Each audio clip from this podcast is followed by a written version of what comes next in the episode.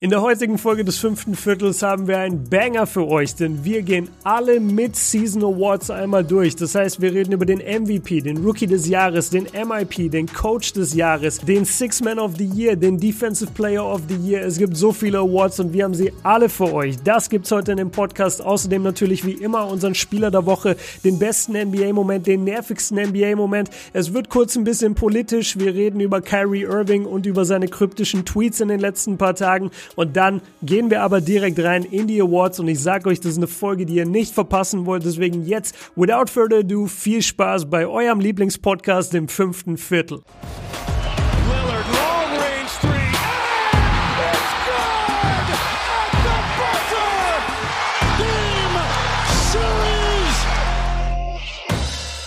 Was geht ab, liebe Basketballfreunde? Einen wunderschönen guten Morgen. Basketball Deutschland, Österreich, Schweiz, die beste Podcast-Community, die man sich überhaupt nur wünschen kann. Und übrigens Grüße an die neuen Leute, die aus Indien zuhören. Das wird jetzt, glaube ich, Shoutout. Das wird, glaube ich, jetzt echt so mein Running Gag. Ich schaue echt jede Woche immer so ganz kurz rein. Ich sehe neun aus Indien, zehn aus der Türkei. Ich weiß auch gar nicht, ob das dann immer so exakt ist, aber es ist. Ich glaube, die Leute erlauben sich so einen kleinen Joke und benutzen einfach VPNs, wenn sie uns hören und sagen dann, ja, ich sitze gerade in, äh, in Indien. Ja, aber da sind noch ein paar Gebiete ausgegraut, Leute. Also, da, da geht auf jeden Fall noch einiges. Wir haben heute die große Awardshow. Wir haben gedacht, wir sind jetzt vor dem All-Star-Break. Es bietet sich an. Wir wollten es nicht zu früh machen. Jetzt mittlerweile haben wir über 30 Spiele. Und deswegen heute MVP, Defensive Player of the Year, Six Man of the Year, Coach of the Year, Most Improved Player. Und jetzt habe ich safe irgendwas vergessen. Defensive Player of the Year habe ich ähm, den schon genannt. Ich weiß nicht, ob du MVP und MIP gesagt hast. Ja, habe ich. Aber ist auch egal. Aber, aber, wir haben alle dabei, Leute. Ja, wir haben alle dabei.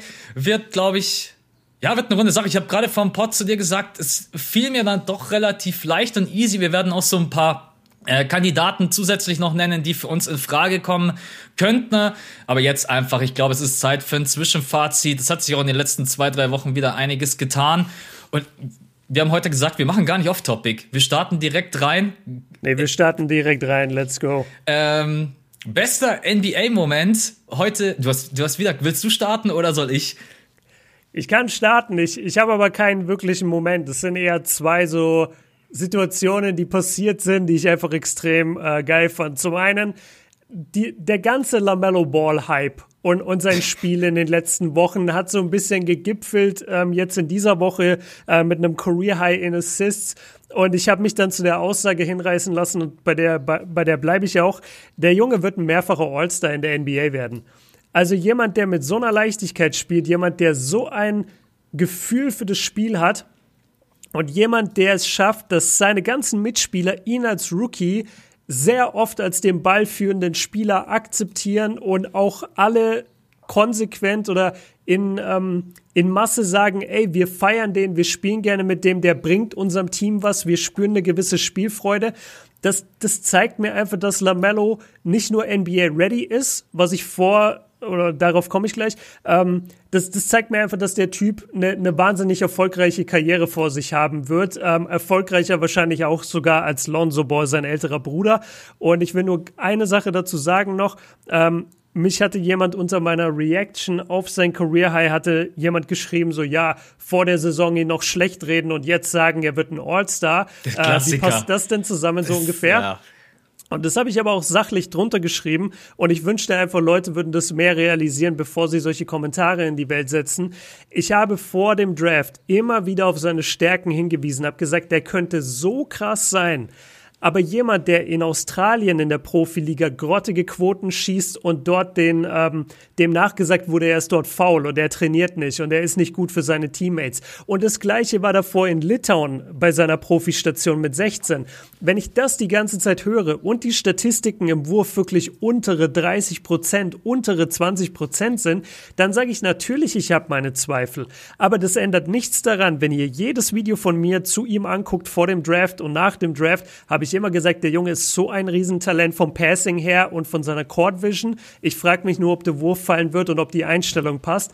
Der Wurf fällt, die Einstellung ist überragend und deswegen sage ich jetzt auch ja. Und damit hat er alles unlocked und damit wird er All-Star.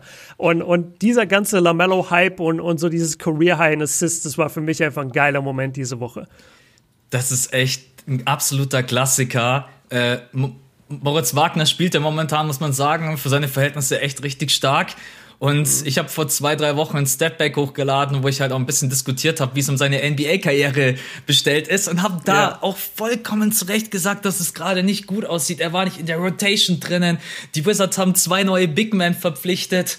Und es hat einfach nichts darauf hingedeutet, dass weiterhin mit Moritz Wagner äh, geplant wird und dass er eine Chance ja. hat.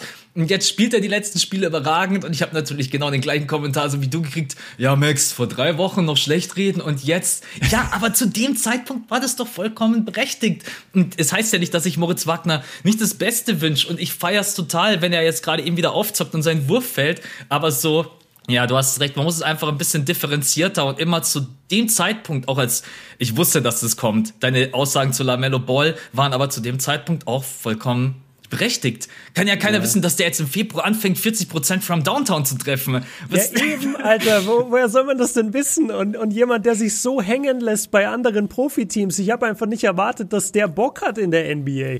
Aber scheinbar war der schon mit 16 ready für die NBA und hat nur darauf gewartet und hat die anderen Profistationen so als, ja, okay, muss ich halt durch, ähm, angesehen. Oh mein Gott, ey, soll er machen. Aber das ja, ja, Wir, wir müssen uns jetzt nicht gegenseitig äh, erzählen, wie das ist mit Kritik, aber für alle da draußen, finde ich, ist das äh, vielleicht mal für euch ganz interessant. Das, das Mo Wagner-Thema ist ja perfekt. Also das, das, hätte ja jeder gesagt. Das hat auch jeder gesagt zu dem Zeitpunkt, weil Mo hat nicht gespielt. Die zwei neuen Big Men wurden verpflichtet. Er war nicht in der Rotation. Ja, natürlich sagst du dann, ey, gerade sieht so aus. Und dann kannst du nicht drei Wochen später einen Kommentar schreiben, ja, jetzt spielt er aber. Ja, aber woher hätte man das wissen sollen? Ja. Also, ja. In die Glaskugel gut. gucken. scheinbar, scheinbar. Okay, ähm, kommen wir zu meiner. Ähm, Janis Performance gegen die Clippers, ähm, besonders im vierten Viertel. Ich muss, Hätte ich auch fast gepickt. Ich muss echt sagen, Janis ist momentan wieder. Ich, ich werde ihn heute noch das ein oder andere Mal mit ins Gespräch integrieren, denn Janis ist momentan wieder. Ist er dein Six Man of the Year? Ja, er ist mein Six Man of the Year. es ist äh, aber nur ganz, ganz close. Den Award gar nicht verstanden. Äh, ne, man muss echt sagen, Janis spielt gerade eben wirklich wieder auf MVP-Niveau. Das mm. äh, auch gegen die Clippers. Er hat übernommen. Also, klar, im vierten Viertel hat er dann natürlich auch noch die entscheidenden Buckets. Er macht den Dreier aus der Corner, wie als wenn er auch halt nie was anderes gemacht ja, hätte. Ja, ja, der Corner-Dreier war ähm, geil. Und dann natürlich auch der Drive, der letztendlich dann auch äh, zum Sieg geführt hat noch sagen, ja, gefällt mir gerade eben von der Körpersprache wieder mehr. Äh, er ist wieder dominanter. Er hat auch wieder diese Stats von seinen MVP-Seasons. Mal diese 30, 35 Punkte, 15 bis 16 Rebounds. Äh, seine Defense, glaube ich, hat er immer noch Luft nach oben. Da war er schon mal besser. Aber gegen die Clippers muss man schon sagen, das ist auch schon, glaube ich, so ein kleiner Fingerzeig gewesen, dass die Bucks haben, sind jetzt einfach gerade eben wieder im Rhythmus, haben fünf Spiele in Folge gewonnen. Davor übrigens vier verloren. Klar, ohne Holiday, der der einfach fehlt auf der Guard-Position und auch als Defender. Aber Janis gefällt mir gerade richtig gut und auch gegen die Clippers dann sich. Ja, bei Janis hatte ich schon in den ein oder anderen Spielen manchmal so das Gefühl, dass er sich dann versteckt, wenn es drauf ankommt. Das hat er gegen die Clippers jetzt mal nicht gemacht und deswegen war es bester NBA-Moment. Hat mir einfach extrem gut gefallen und deswegen Janis mein, ja, bester NBA-Moment in dem Fall. Ja, finde ich gut.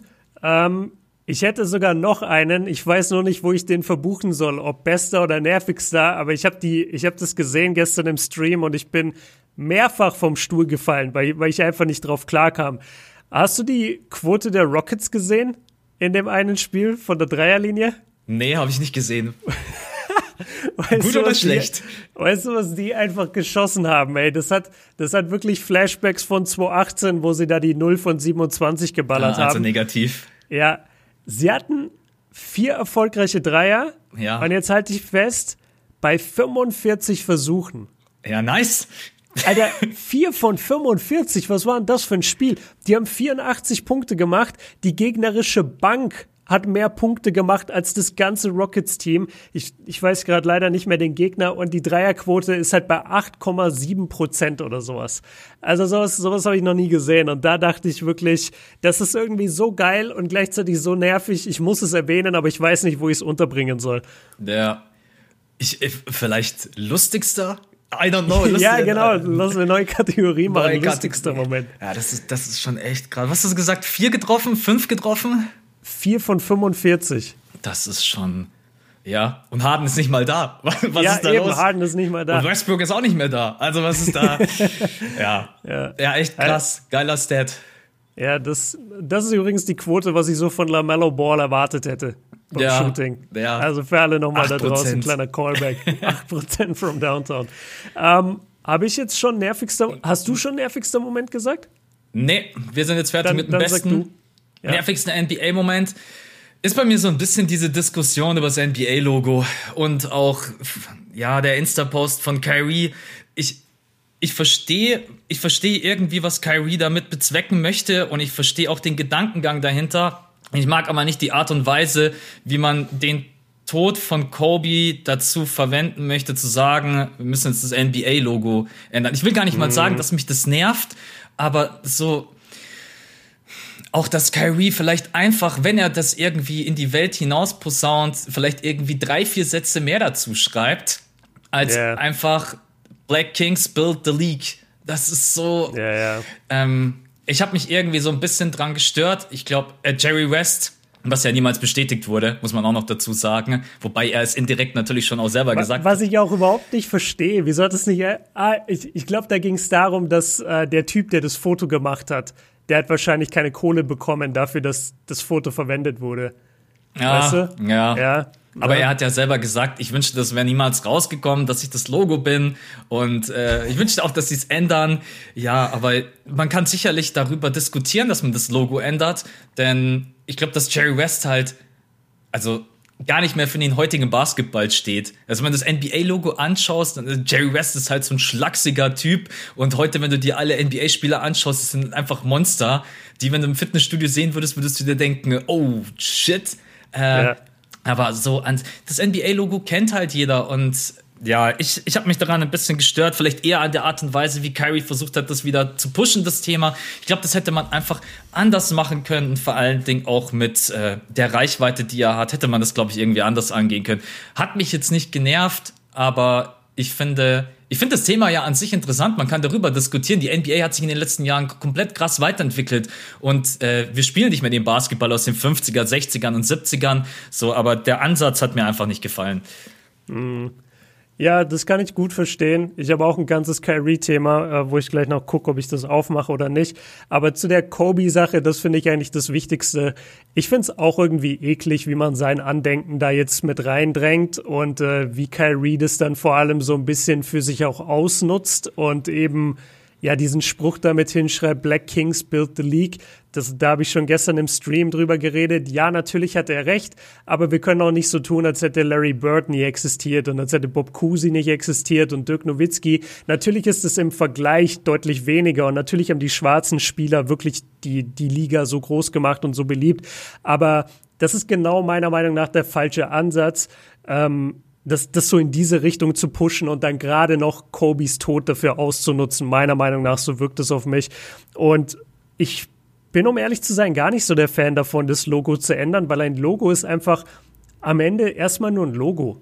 Und ob das jetzt Jerry West ist, wie gesagt, also das musste ja wirklich jemand erzählen, so, ey, das ist übrigens Jerry Wester auf dem Logo. Ja. Und dann sagst du, ah, okay. Und dann googelst du das und dann siehst du das Foto, das so ähnlich aussieht und dann sagst du, ah, okay, das war wahrscheinlich eher auf, das ist wahrscheinlich eher auf dem Logo.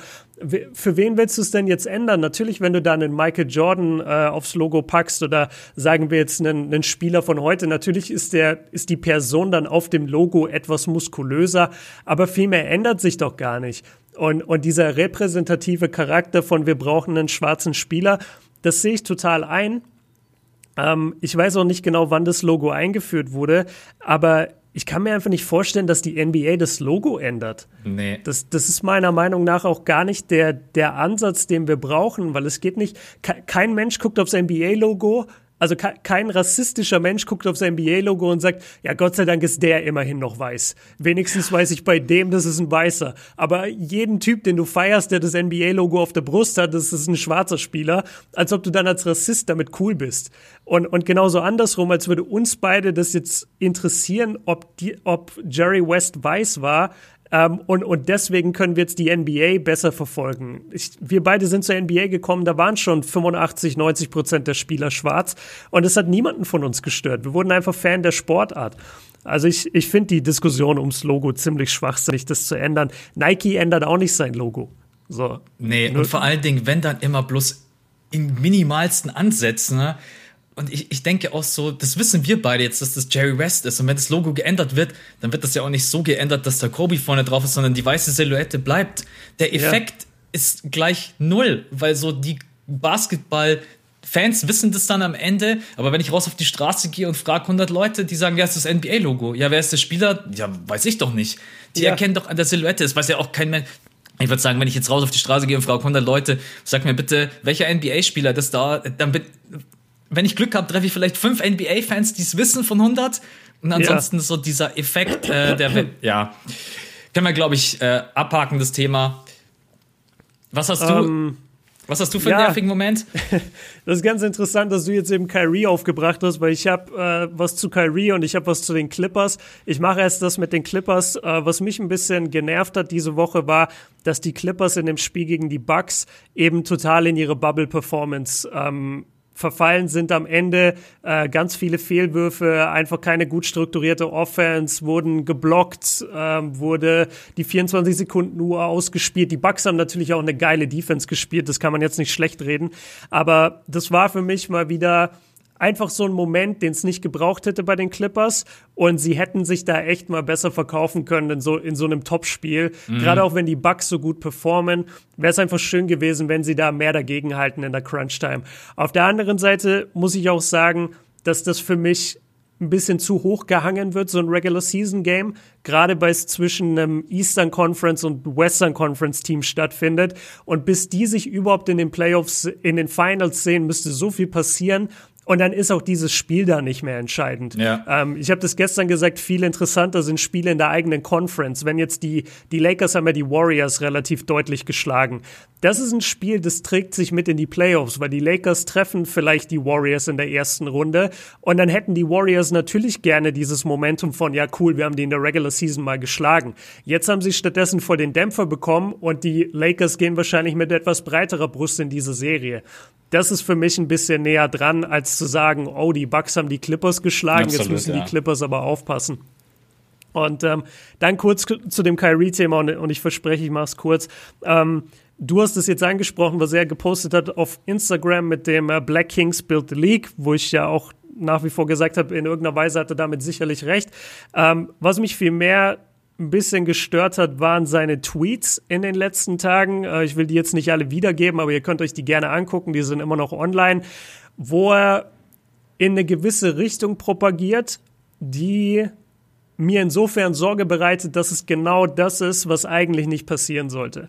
Wenn du dir das Black Lives Matter Movement anguckst ähm, aus dem vergangenen Jahr und, und auch schon davor, aber vor allem im vergangenen Jahr war es ja so stark, da ging es immer darum, wir wollen, dass Menschen mit dunkler Hautfarbe genauso behandelt werden wie Menschen mit heller Hautfarbe. Das war die, die Quintessenz von diesem Movement und deswegen war es auch äh, eine absolute Respektlosigkeit, wenn man dann darauf geantwortet hat, All Lives Matter, weil All Lives Matter hat den Black Lives Matter Gedanken einfach wieder total ähm, unterbunden. Ich muss es jetzt nicht erklären, ich glaube, die Podcast-Hörer wissen, was ich meine.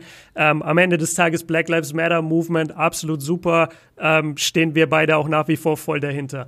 So, das Problem, was aber jetzt bei vielen Spielern aufgetaucht ist, die, die sich einfach zu gewissen Leuten hingezogen fühlen und zu, zu gewissen Movements und, und Glaubensrichtungen, ist, diese, ist dieses Feeling von die schwarze, also die, die Menschen mit dunkler Hautfarbe sind den Weißen überlegen. Und da bist du jetzt genau in dieser Denke, die ja eigentlich bekämpft werden sollte, nämlich wir, wir, wir die, der Wunschgedanke war ja, wir bringen alle auf eine Ebene. Ja. So, und dafür musstest du oder musst du die Menschen, die diskriminiert werden, die eine dunklere Hautfarbe haben, musst du empowern und auf das gleiche Level bringen. Diese Movements, die jetzt aber ein Kyrie Irving oder ein Steven Jackson oder bestimmte NBA-Legenden und bestimmte NBA-Spieler entweder aktiv oder passiv, indem sie es liken, pushen, ist dieser Gedanke von, die Menschen mit dunklerer Haut sind die er erhobene Rasse und die werden sich bald hinwegsetzen über die Weißen und Gott wird kommen und die Weißen richten. Ja. Das ist dieser Mist, den jetzt Kyrie Irving twittert einfach. Und total der falsche Ansatz. Ich habe die ja, Tweets leider nicht gelesen, muss ich sagen. Ja, Es, es, ist auch, es ist auch eher subtil. Also wenn du es liest, dann denkst du dir so ein bisschen, ja, okay, ist halt pro-black, ist ja richtig.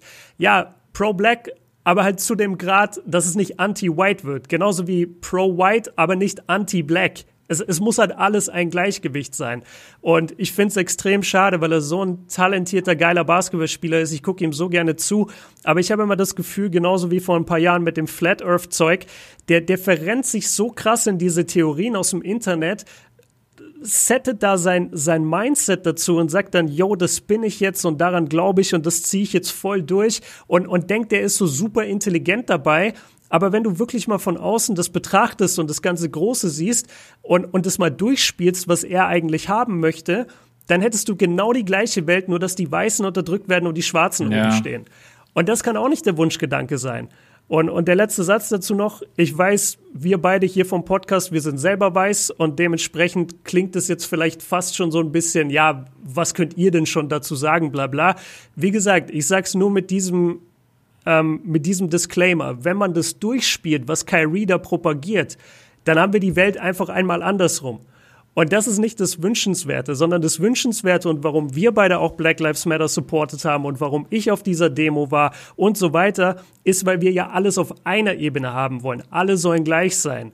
Und, und das ist, wie gesagt, kein Appell für All Lives Matter. Das möchte ich auch ganz klar sagen, weil das ist auch der falsche Ansatz, sondern Black Lives Matter und sie müssen auf die Stufe gebracht werden von White Lives, so scheiße das jetzt klingt. Und ich finde es einfach wahnsinnig enttäuschend, dass Kyrie jetzt so diesen Schritt drüber gegangen ist und da jetzt voll drauf hängen geblieben ist und diese Black Kings Sachen postet und, und all dieses Zeug, guckt euch seine Tweets an.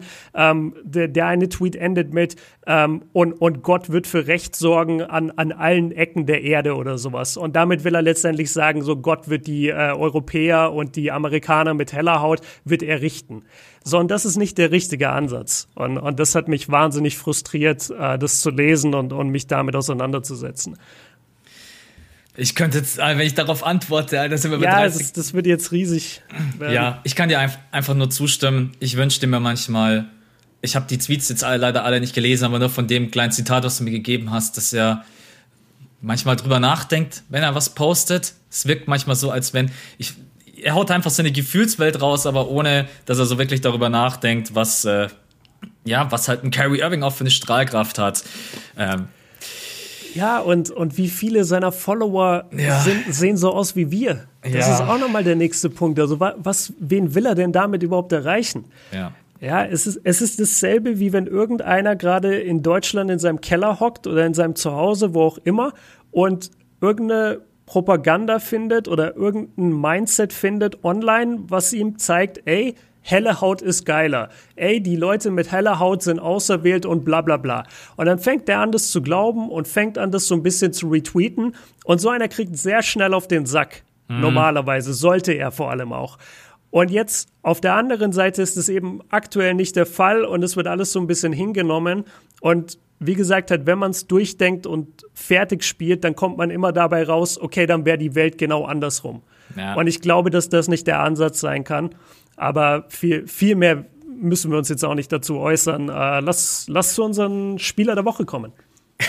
Geiler Übergang. Wäre witzig, wenn du jetzt Kyrie Irving hättest. Na, nö, ah, nee, hab ich nicht. Ähm, ja, lass das Thema abhaken. Spieler der Woche, bleibe ich, bleib ich bei meinem besten NBA-Moment. Ist für mich Janis Antetokounmpo. Ich habe mir die Stats, das war übrigens vor dem Clippers-Spiel, nochmal rausgeschrieben. Und die, die sind einfach schon echt auf MVP-Niveau. 35,5 Punkte, 5, 35,5 Punkte, 13,8 Rebounds, 6 Assists, 1,5 Blocks, auch 54,8 Prozent aus dem Feld. Der Freiwurf fiel auch auf jeden Fall stabiler als noch im Januar. Und das ist, er spielt momentan wirklich wieder auf MVP-Niveau und deswegen ist er für mich auch Spieler der Woche. Du gehst 4-0 oder jetzt sogar nach dem Clippers-Spiel 5-0 aus dieser Woche raus, was das auch für Selbstvertrauen bedeutet. Denn wenn du viermal in Folge verlierst, und dann ist es einfach für so ein Bucks-Team, ich weiß gar nicht, ob die in den letzten beiden Seasons mal vier Spiele am Stück verloren haben. Und wenn, dann war es verdammt seltener. Und Janis war einfach der Garant dafür, um zu sagen, hey, wir müssen jetzt wieder Gas geben, in der Eastern Conference wieder unsere Position behaupten und jetzt offensiv, defensiv einfach wieder stärker. Und offensiv, das sind MVP-Stats, deswegen mein Spieler der Woche. Okay, ich mach's kurz. Äh, wir beide haben uns nicht abgesprochen. Ich habe diesmal auch kein Skript von dir bekommen, wo dein Spieler der Woche schon drin stand. Normalerweise orientiere ich mich dann daran und nehme jemand anderes. Diesmal ist es so, ich habe auch niemand anderen gesehen als Janis. Ja. Ähm, für mich die letzten vier Spiele pure Dominanz. 38 Punkte, 37 Punkte, 38 Punkte, 36 Punkte, vier Wins dabei natürlich nur der, der eine entscheidende wirklich gegen die Clippers, die anderen waren Sacramento, Minnesota und die Pelicans. Da sind wir jetzt nicht so beeindruckt auf den ersten Blick. Aber wo ich dir voll recht gebe und deswegen habe ich ihn auch ausgewählt, er wirkt wieder wie der MVP. Und er wirkt wieder ein bisschen mehr engaged, er wirkt wieder ein bisschen äh, so, als hätte er wieder Bock ähm, auf die Season, als würde er intensiver spielen, als würde er fokussierter spielen. Und all das habe ich genauso beobachtet wie du. Deswegen ist er für mich ähm, Spieler der Woche. Ganz kurze Frage, wir, wir werden es ja gleich im MVP-Ranking haben, aber praktisch einmal vorgreifen. Dreimal MVP in Folge, wie viel, wie viel Prozent, äh, prozentuale Chance rechnest du ihm da ein? Ich will eigentlich dieses Muster aufbrechen. Ich will sagen, why not? Also, wenn der jetzt die Bugs ah. wieder an die Eins führt und dieses Stat zählt, dann wäre es ja irgendwie das ist, eigentlich, das ist eigentlich fast der Übergang. Für mich sind einige Kandidaten raus und Janis ist gerade eben wieder mit dabei. Aber prozentual natürlich einen dritten MVP zu gewinnen, es, es bleibt trotzdem bei vielleicht 5%. So, ja, ich hätte 10 gesagt. Ja, sowas. Ja. 5, 5 bis 10 Prozent. Auch wenn es extrem schade ist, denn so wie Janis gerade eben spielt, das, das ist MVP-Niveau. Das muss er natürlich jetzt auch. Absolut. Muss er die restliche Saison halten was ihm natürlich, glaube ich, auch an die Karten spielt, dass, also einige sind für mich raus und andere hängen irgendwie so mittendrin, Jokic, Curry. Äh, also wenn er jetzt weiterhin so spielt. Aber warten wir mal ab. Also das, das geht so schnell. Du hast gesehen, vier Spiele in Folge verloren. Jetzt haben sie mal wieder fünf Spiele in Folge äh, gewonnen. Also das ja. ist momentan in diesem Jahr auch schon mit den ganzen Ausfällen und Corona-Protokoll. Das kann, das kann so schnell gehen. Genauso wie jetzt die Mavs. Die haben jetzt auch von den letzten Spielen extrem viel gewonnen. Jetzt kommt wieder ein Schedule, wo du dir denkst, Alter, da können die jetzt auch wieder 0-6 gehen. Deswegen. Aber wir können eigentlich, wenn du Bock hast, MVP-Rennen, willst du damit starten oder willst du es als nee, letztes machen? Ich, ich habe es dramaturgisch aufgebaut. Okay. Damit die Leute mich jetzt richtig hassen und sagen, ah, ich will nur für den MVP hier sein. Sag mir endlich den MVP. Aber ich habe es dramaturgisch aufgebaut und zwar äh, würde ich gerne mit Coach of the Year anfangen weil ich da auch drei Kandidaten habe. Ähm, ich weiß nicht, machen wir es so, du, du sagst einfach, wen, wen du genommen hast. Wer, wer ist deine Nummer eins? Ja, momentan ist bei mir klar Quinn Snyder von den Utah Jazz. Man muss einfach mhm. sagen, wie er wie er jetzt auch dann doch alle Puzzleteile zusammengefügt hat, nachdem die Jazzer jetzt auch einfach mal wirklich komplett am Start sind und fit sind und ja auch eine schon ordentliche Tiefe haben. Also sie haben einfach wirklich acht, neun Leute, denen du, wir haben in der Jazz-Analyse ja drüber gequatscht, ist auch unfassbar, was sie an Shooting haben. Aber ja. dann ist halt auch die Aufgabe wirklich offensiv das so leiten und zu leiten und zu lenken, dass es eben auch funktioniert und dass jeder in seiner Rolle glücklich ist. Ich glaube, dass man das manchmal auch wirklich unterschätzt, dass auch so ein Donovan Mitchell einfach sagt, hey, pass mal auf, ich weiß, ich kann der Spieler sein, der hier 50, 50 40, 50 Punkte droppt, aber muss ich gar nicht. Ist mir ja viel lieber, wenn dann Jordan Clarkson von der Bank kommt und macht, keine Ahnung, 30, 40. Bei ja. Jordan Clarkson wird es sicherlich später auch noch ein Thema sein. Nee, Quinn Snyder gefällt mir einfach gerade eben auch, wie er wie er die Defense eingeschworen hat, wie generell am Perimeter verteidigt wird mit Rudy Gobert unterm Korb und bei der Offense einfach auch dieses Konzept zu sagen, ich habe nicht nur einen primären Ballhändler, ich habe einfach drei primäre Ballhändler. Ich kann so vielen Leuten mhm. den Ball geben und da muss man einfach Quinn Snyder sagen, ähm, Top-Job, gefällt mir richtig gut und großer Anteil auch, dass die Jazz sicherlich gerade eben dastehen äh, an der Eins im Westen. Und wir haben vor der Saison gesagt, der Westen ist ein Schlachtfest. Und deswegen ist bei mir jetzt gerade eben Quinn Snyder zum aktuellen Zeitpunkt der absolute Top-Kandidat. Okay, ich habe noch drei weitere Kandidaten. Also ich finde es cool, dass du Quinn Snyder drin hast. Äh, ich muss sagen, ich habe gar nicht an ihn gedacht. Wahrscheinlich hauptsächlich deshalb, weil meine Kandidaten alle entweder zu einem neuen Team gekommen sind oder richtig viel Stress hatten mit ihrer Mannschaft. Ähm, deswegen Einer davon ist Safe Doc Rivers. Oder? Genau. Meine Kandidaten sind äh, Doc Rivers, ja. Eric Sports, also Doc Rivers bei den Sixers, Eric Spoelstra bei den Heat und äh, Thibodeau bei den Knicks. So, und jeder von denen für mich hat einen Case, also Sportstra, wer es nicht mitbekommen hat, die Heat stehen jetzt mittlerweile wieder äh, auf dem Playoff-Platz und zwar auf einem guten Playoff-Platz, ich glaube aktuell auf der 6 oder sowas. Fünf sind sie jetzt gerade eben mit sechs Siegen in Folge. Okay, perfekt. Ähm, die haben so krass gelitten unter Covid, die haben so krass gelitten unter Verletzungen und dann noch die kürzeste Offseason in, in American Sports History. Die, die haben so viel durchgemacht und es trotzdem geschafft, äh, trotz dieser ganzen Widrigkeiten seine Mannschaft wieder zu einem Top-Playoff-Platz äh, zu führen. Das finde ich sehr beeindruckend. Bei Doc Rivers Klar, der kam zu den Sixers. Es hieß die ganze Zeit Simmons und Embiid kannst du nicht spielen, funktioniert nicht. Er hat einen Weg gefunden, dass es funktioniert. Embiid ist MVP-Kandidat, Simmons ist Depoy-Kandidat, also Defensive Player of the Year-Kandidat. Und sie haben den Nummer 1 Seed im Osten. Also was willst du mehr? Und bei Thibodeau, der kommt zu den Knicks Trümmer-Franchise, jeder lacht über sie. Und du, du hast dir das Ranking gerade offen, stehen die aktuell an der 4? Die stehen an der 4 mit 18, ja. 17, ich weiß nicht. Die also come on. Wovon reden wir hier? Die Knicks stehen an der, an der 4 im Osten, das hätte keiner für möglich gehalten. Und deswegen finde ich, die haben alle einen Case. Und mein, äh, mein Pick wäre Doc Rivers, weil ich dieses Pairing aus Embiid und aus äh, Ben Simmons so beeindruckend finde, dass er es jetzt hinbekommen hat, nachdem es die ganze Zeit nicht funktioniert hat. Mhm. Und er geht eine halbe Saison dahin, schafft es und coacht Embiid sogar noch zur MVP-Season. Das finde ich einfach wahnsinnig beeindruckend. Aber ich, ich verstehe auch total deinen Pick mit Quinn Snyder. Also wenn es am Ende Doc Rivers wird als Sixers-Fan, habe ich kein Problem ja, damit. kein Problem. Nee, man muss, man muss sagen, er hätte es auch verdient. Er hat natürlich auch neue Puzzleteile dazu bekommen, die es für ihn sicherlich leichter machen, das Ganze zu coachen. Ne? Sprichwort Shooting, aber trotz allem musst du das halt erstmal. Vor allen Dingen, ich glaube, dass, wenn ihr die Sixers-Spiele mal so ein bisschen verfolgt, einfach die Chemistry im Team gerade eine andere ist. Und ich glaube, da hat mhm. Doc Rivers auch einfach einen großen Anteil daran. Natürlich ich kenn das, ich glaube, das kennt jeder. Wenn es läuft, dann ist seine Chemistry immer gut. Ja, ich finde, das schönste natürlich. Beispiel ist immer so die Lakers. Wenn die in vier, fünf Spielen in Folge gewinnen, hast du das Gefühl, die gehen danach immer Party machen. Ne? Aber ja. wenn die mal vier, fünf in Folge verlieren, wie jetzt zuletzt, dann auch LeBron James ist dann so ein Kandidat, der läuft dann immer übers Feld wie sieben Tage Regenwetter. So quasi, Alter, red mich ja nicht an. Also das ist, äh, das hängt natürlich auch immer mit dem Erfolg zusammen. Aber ja, ich glaube, es wird am Ende ein Battle zwischen Doc Rivers und Quinn Snyder. Äh, allerdings schade, weil Thibodeau die Knicks an der 4. Ich, ich, will, ich will gar nicht unseren Podcast anhören, wie wir gerankt haben. Die Knicks waren bei uns aber, glaube ich, safe nicht in den Playoffs mit dabei. Äh, ja, ja, aber ganz ehrlich, kann vielleicht Atlanta auch mal so spielen, wie man das erwartet hätte? Ja. Was ist denn mit Atlanta los? Die haben wir sicherlich auch deutlich höher gerankt. Ich äh, bin Oder? Ja, ich glaube, ich, ich, weiß. ich habe die relativ hoch gerankt. Ich habe die, die safe in den Playoffs gehabt. Ja, wir hatten die, glaube ich, beide an der 7.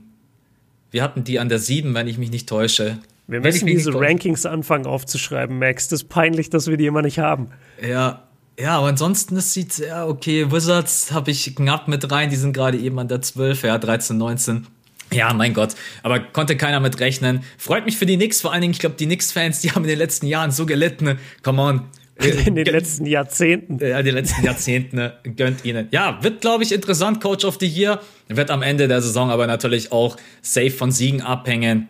Und deswegen ja. glaube ich für Eric Spolstra und Thibodeau, wobei ich die beiden Picks geil finde, am Ende wird es, glaube ich, ein Battle zwischen äh, ja. Rivers und Snyder. Ja, würde ja. ich auch sagen. Und ich bin mit beiden cool.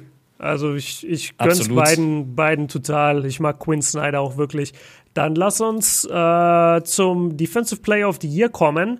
Das ist für mich immer der schwerste Pick, ja. weil ich ganz schwer Defense einschätzen kann, obwohl ich sehr, sehr gerne Defense selber spiele und auch wirklich einen Fable dafür habe, wenn jemand Defense spielt und ich kann das dann in dem Moment auch wahrnehmen.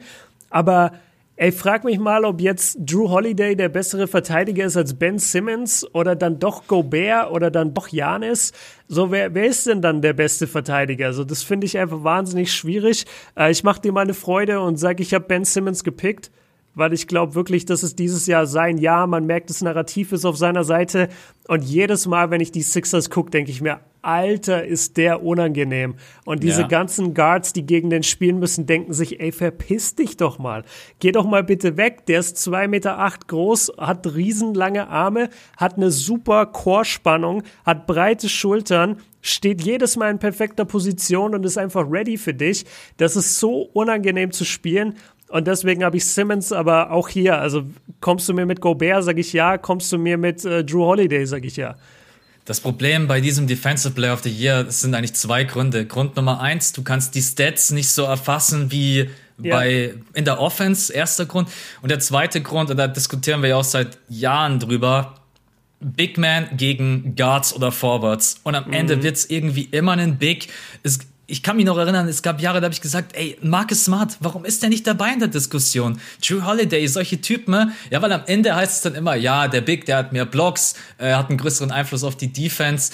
Es, ich glaube, das ist einfach die Kernessenz. Man muss sich dann entscheiden. Ne? Auch in diesem Jahr ist es für mich die beiden Top-Kandidaten. Du hast eigentlich schon gesagt, Gobert und Ben Simmons für mich gerade mhm. eben. Und bei Gobert ist halt das Problem, dass für ihn, wenn man ein paar Statistiken ranzieht, dann sprechen die Stats einfach für Gobert. Egal ob das Blocks ist, dann haben die Jazz im Februar die zweitbeste Defense, sie lassen die wenigsten Eckendreier zu und so weiter und so fort.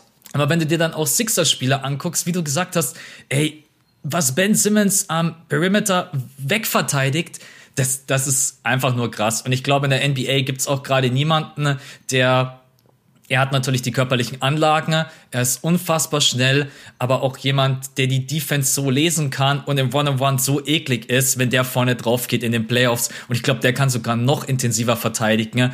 Jeder Guard oder Forward wird kotzen. Und ich würde ja. auch am Ende sagen, in jeder Serie, wenn ich Coach wäre, Doc Rivers, Ben Simmons, du verteidigst bitte den besten Spieler des gegnerischen Teams. Egal, ob das jetzt. Egal, wer es ist. Egal, wer es ist, weil ich einfach weiß, du bist mein bester Verteidiger. Joel Embiid brauche ich unterm Korb und alle anderen kommen nicht mal im Ansatz dahin, wo Ben Simmons ist. Es ist echt. Oh, es wäre eigentlich mal geil, Ben Simmons zu geben. Die Stats sprechen aber gerade ebenso, wenn ich, ich habe sie mir aufgeschrieben, halt sehr, sehr für Rudy Gobert. Nein, come on, ich gehe auch mit Ben Simmons. Ich, ich will einfach mal, dass, äh, dass mal jemand anders und kein Big Man Defensive Player of the Year wird. Ja, genau, das wollte ich nämlich noch sagen. Das wäre halt ganz schön für Simmons, auch wenn er natürlich fast schon die Maße von einem Big Man hat. Aber er spielt eben Guard. Und es ist ja so selten, dass Guards wirklich den Award gewinnen. Vielleicht hängt es damit zusammen, dass in den seltensten Fällen jetzt der beste Spieler auch die ganze Zeit gegen den besten Verteidiger spielen muss, weil du spielst halt so viel Pick and Roll, bis du einfach nicht mehr gegen den stehst. Ja. Ich meine, äh, Steph Curry geht nicht das ganze Spiel über gegen Wesley Matthews, sondern der, der lässt sich halt switchen, ähm, bis er irgendwann gegen jemanden steht, der ihn nicht so gut verteidigen kann.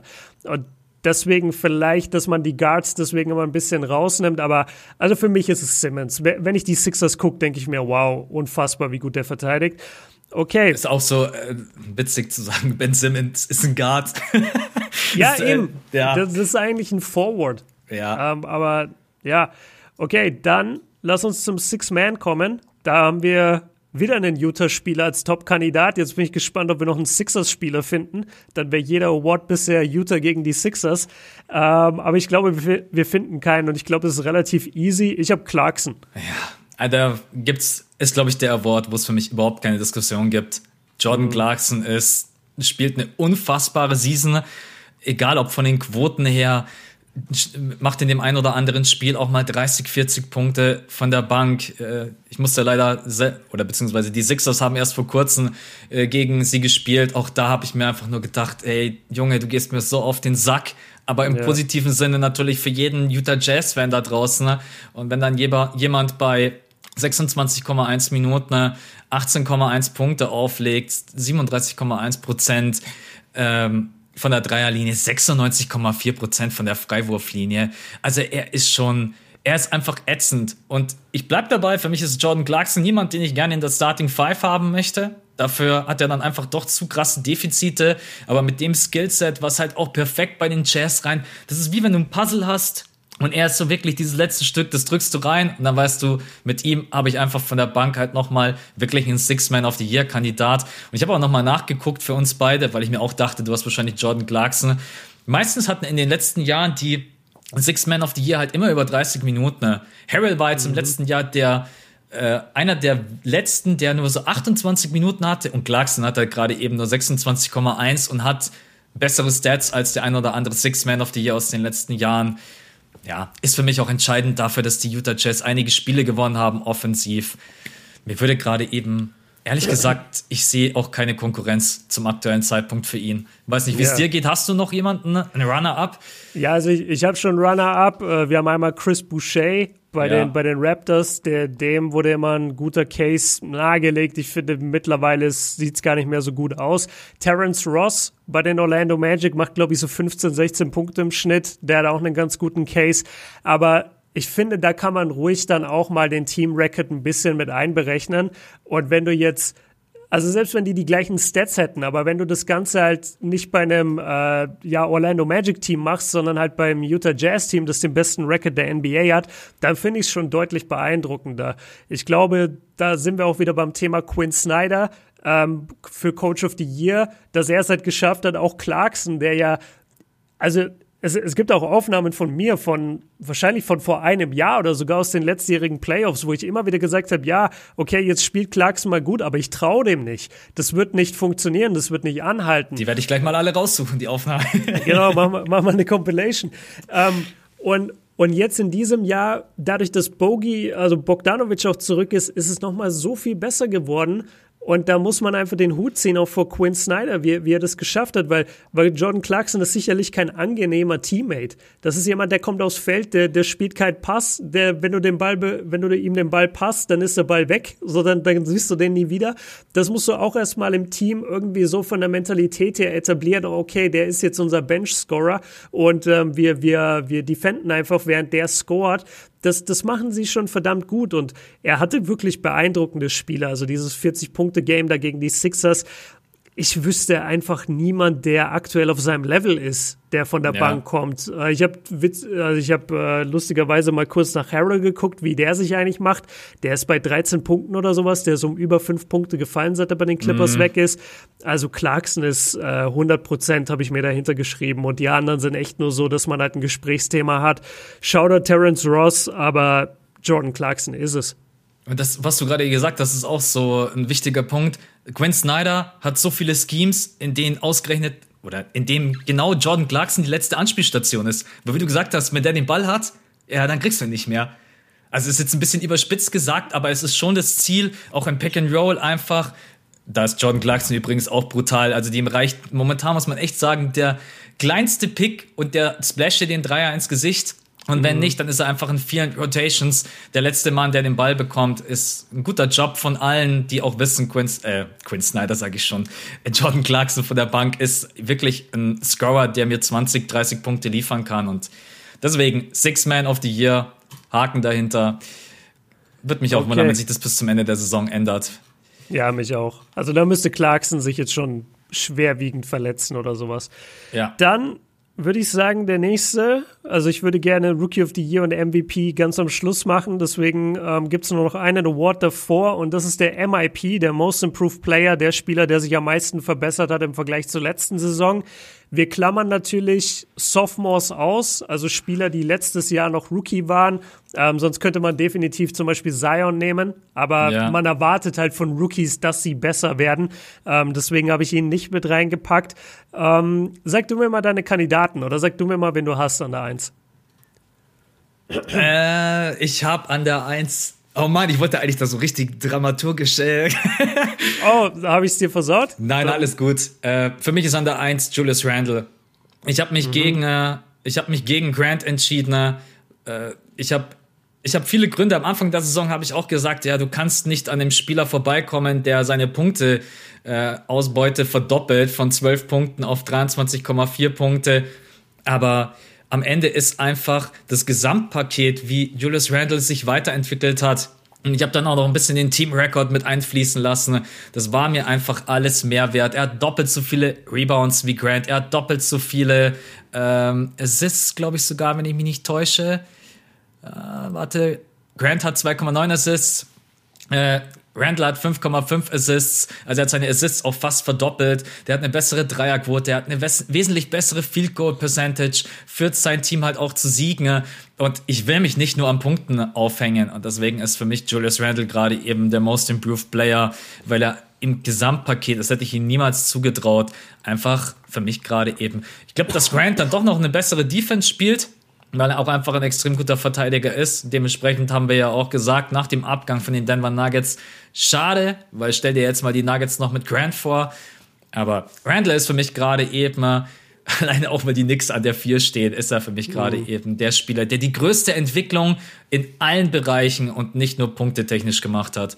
Wer ist es bei dir? Hast du, hast du vielleicht noch einen anderen Kandidat außer Julius Randle und Grant? Ja, also ich hatte drei Kandidaten aufgeschrieben, Randall, Grant und äh, Christian Wood. Dem mhm. hatte man ja vor der Saison prognostiziert, dass er MIP wird. Hätte auch geklappt, aber er hat halt nur 17 Spiele bisher gemacht und deswegen finde ich, kann man ihn nicht so wirklich da auf das gleiche Level heben. Mal gucken, wann er zurückkommt, mal gucken, oder ist er schon zurück? Ich, ich gucke, um ehrlich zu sein, gerade die Rockets nicht. Ähm, so oder so, also er hat einfach zu wenig Spiele, um mit den anderen beiden zu konkurrieren. Und dann hast du es eigentlich schon auf den Punkt gebracht. Also Jeremy Grant hat halt diese Wahnsinnssteigerung äh, nach den nach den Rollenspielertagen in Denver ist er plötzlich der Go-to-Guy in Detroit das kann man jetzt finden, wie man will. Irgendwie ist es schon auch ein geiler Flex von ihm, einfach zu sagen, so, ja, ihr dachtet, ich wäre der und der Spieler, guckt mal, ich kann auch das. Natürlich halt in einem Loser-Team, ne? Die, die Detroit Pistons haben Stand der Aufnahme heute neun Siege eingefahren. Letzter. Das ist halt lächerlich. Letzter, letzter im Osten, 9 zu 25. Ja, genau, letzter im Osten, 9 zu 25. Okay, toll, dann machst du da halt 24 Punkte im Schnitt. Glückwunsch. Ähm, ist natürlich eine Leistung, gar keine Frage, aber das kann, sorry, ähm, wenn ich das mit Julius Randle vergleiche, der sich vielleicht jetzt nicht so krass gesteigert hat, gerade was die Punkteausbeute angeht, aber du hast es ja gesagt, bei den Rebounds, bei den Assists deutlich hochgegangen und dann das Team auch noch gewinnt und du, das ist auch so ein bisschen der Eye-Test. Also wenn du die Knicks heute siehst, das ist nochmal ein anderer Spieler. Du merkst richtig, wie der besser geworden ist in, vers in verschiedenen Facetten, gerade in der Offense. Und deswegen bei Grant habe ich eher das Gefühl, der lässt halt, der, der macht halt jetzt, worauf er Bock hat. So, und das mhm. konnte er halt in Denver nicht machen. Denver war halt ein Playoff-Contender oder, oder ein Finals-Contender und die Pistons sind es halt nicht und deswegen kann er machen, was er will. Und ähm, Randall hat diesen Luxus nicht, sondern Randall spielt einfach guten, effektiven Basketball bei einem Winning-Team. Komisch, das zu sagen über die Knicks, aber ich, ich habe das Gefühl, dass ich die, die Aufnahme sagen, stockt jetzt zu so kurz. Hä, Winning-Team? Das kann nicht sein. Ja, aber sie sind Winning Team. Sie sind Vierter im Osten. Und ich finde, Randall macht da alles richtig und deswegen ist er für mich äh, ja der MIP. Kleine Randnotiz: Randall 22 Double-Double, äh, Grant 3. Ist auch nochmal. Ja. Ist eine, Randall ist eine Double-Double-Maschine und ein Shooter. Und dann noch jemand, der sehr, sehr schön den Ball verteilen kann. Ja, ich. Äh, mir es gefallen, wenn er dort bleibt. Gut, dann würde ich sagen, ja, Rookie of the Year, oder? MVP als allerletztes. Ich sterbe hier gerade. ja, ich hab's gehört. Äh, ich habe mir dann überlegt, okay, äh, kommentiere ich das Ganze jetzt oder lasse ich es unkommentiert? Ich habe gedacht, äh, wer, oh. also wenn ihr Björn nicht mehr hören solltet, dann äh, dann, dann liege ich hier im Studio, dann kommt mich abholen. Ja, äh, okay, ja, sorry. Ich hatte eine trockene Kehle, musste davon husten, dachte dann, ich trink was und habe mich dann beim Trinken verschluckt und dann musste ich noch mehr husten. Ja, kein Stress. nee, also Most Improved Player, da ist äh, wirklich, ich glaube, man muss dann auch manchmal die komplette Facette eines Spielers mit einbeziehen. Und deswegen für mich nochmal abschließend Top-Favorit Top Julius Randle. Rookie of the Year äh, vor der Saison ganz, ganz viel Kritik für Lamello Ball und natürlich auch von uns beiden. Ne? An den Wurf hat niemand so wirklich geglaubt. Andere Kandidaten, ne? Anthony Edwards, Therese Halliburton, ne? James Wiseman, der jetzt leider sehr, sehr lange verletzt raus war, ist jetzt wieder back am Start bei den Warriors, hat aber dann wahrscheinlich jetzt schon zu viele Spiele verpasst, um überhaupt da in der Konversation mit dabei zu sein. Ich kann mal sagen, meine Kandidaten, wobei ich schon einen ganz klaren Nummer 1 Favoriten habe. Lamello Ball, Therese Halliburton und Anthony Edwards jetzt in dem Fall. Anthony Edwards muss man wirklich sagen, in Klammern High-Volume-Shooter, der gerade eben noch immer auf der Suche ist, äh, effektiv zu scoren. Terry Sally Burton, der seine Quoten hält, aber im Vergleich zu Lamello Ball und Lamello Ball hat im Februar einen Jump nach vorne gemacht, den haben die anderen einfach nicht. Er ist jetzt Starting Point Guard bei den Hornets es ist beeindruckend. Ich will jetzt auch gar nicht zu groß labern, weil vielleicht äh, übergebe ich dir jetzt einfach mal das Zepter. Zepter. Hast du einen, wo du sagst, äh, also mich würde es wundern, wenn es nicht Lamello Ball ist, aber vielleicht hast du ja doch jemanden, wo du sagst, das könnte für Lamello Ball eine Konkurrenz sein. Eine wirkliche Konkurrenz habe ich leider nicht. Also Harley Burton hat für mich den besten Case, weil er, wie du gesagt hast, seine Quoten hält. Er schießt halt über 40 Prozent von der Dreierlinie, er ist sehr effektiv im Scoring.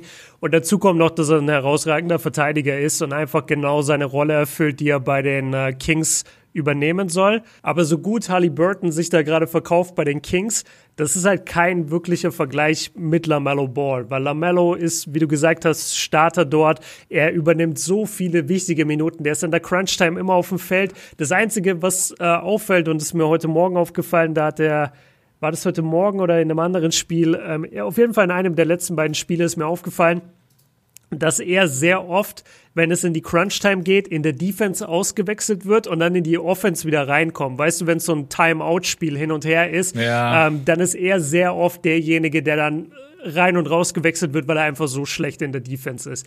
Und es muss, also in der One-on-One-Defense. Er ist ja eigentlich ein ganz guter Helpside-Verteidiger, meiner Meinung nach. Er, er, hat ganz gute Instinkte, was Steals angeht, ähm, kann mit seiner Größe einigermaßen blocken. Also das, ich glaube nicht, dass er immer ein wacker Verteidiger, Verteidiger sein wird, aber er ist halt jetzt gerade kein guter One-on-One-Verteidiger. Das kann man auch meiner Meinung nach noch nicht erwarten, gerade von einem Guard. Da hat Burton halt natürlich den, äh, wie sagt man, die Nase vorn, aber abgesehen davon ist Lamello der einzige, der, der, der einzige ähm, legitime 20-Punkte-Spieler in, in diesem Draft auch. Und, und Anthony Edwards, also bisher, und äh, Anthony Edwards, bin ich voll bei dir, macht halt in Minnesota so ein bisschen sein Ding, schießt halt, ich glaube, 35 und 30 Prozent. Also was, was willst du da groß machen? Das ist halt einfach, das sind keine guten Quoten, das ist nicht effizient. Ist bei einem schlechten Team und deswegen für mich ganz klar Lamello und die, die Leichtigkeit habe ich ja schon im Intro angesprochen, mit der er spielt, wie er diese Offense lenkt, wie, wie jeder mit ihm gerne spielen möchte. Ähm, jeder Angriff ist irgendwie ein Highlight. Er, er hat so viele positive Attribute in der Offense, dass es und die Quoten passen und dementsprechend ist er Rookie of the Year. Das war das Spiel heute Nacht auch. Äh 30 Punkte, 5 von 7, 10 von 18 und trotz allem plus minus bei minus 18. Der Fokus bei ihm liegt halt einfach gerade eben wirklich darauf, erstmal in der Offense Routine zu kriegen, Rhythmus zu kriegen. Ja. Das funktioniert immer besser und Lamello Ball kann sich, das klingt jetzt vielleicht ein bisschen blöd, aber ich glaube, du kannst einfach nicht beides Offense und Defense im gleichen Maß nach vorne treiben. Das, das wäre, das wäre völlig verrückt, weil dann wäre Lamello Ball ja das ist sowieso schon Wahnsinn, was er jetzt gerade eben spielt. Ich habe mir die Stats mal rausgeschrieben aus dem Februar. 20,1 Punkte, 45,2 Prozent aus dem Feld, 40,7 Prozent von der Dreierlinie, 6,7 Assists, 6,2 Rebounds bei 3,3 Turnover. Das ist, sorry, da, da kommt einfach keiner ran. Du hast gesagt, für mich ist es auch, wenn er so weiterspielt, und es gibt für mich eigentlich keinen Anlass, nicht daran zu glauben, denn was man bei ihm einfach sieht, er ist schon extrem selbstsicher. Er kann mhm. dieses Team jetzt schon anleiten. Dann hat er die 34 Punkte Explosion gegen die Jazz gehabt, 7 Dreier gegen die Rockets, jetzt heute Nacht wieder 30 gegen die Trailblazers und auch gegen Dame. Das kriegst du von keinem Harley Burton, das kriegst du von keinem vom Anthony Edwards, von keinem James Wiseman am Ende und schon alleine wegen dem Hype und wie gut sich das verkaufen lässt. Also da bin ich ganz ehrlich, wenn ich heute auf einen Award Geld setzen müsste, dann wäre es für mich Rookie of the Year. Wenn das nicht Lamello Ball wird, dann, dann müsste ja. schon da müsste jetzt schon sehr, sehr viel passieren. Er müsste sich verletzen und das wollen wir ja alle nicht. Also er ist schon, muss man sagen, in der aktuellen Form der beste Rookie.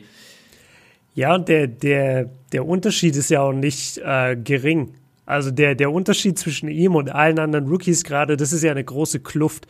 Das heißt nicht, dass die anderen das nicht bald schließen können. Wiseman, der gesund ist ähm, und ordentlich bei den Warriors eingesetzt wird, der kann auch Rookie of the Year sein. Oder Anthony Edwards, wenn er seine Würfe treffen würde.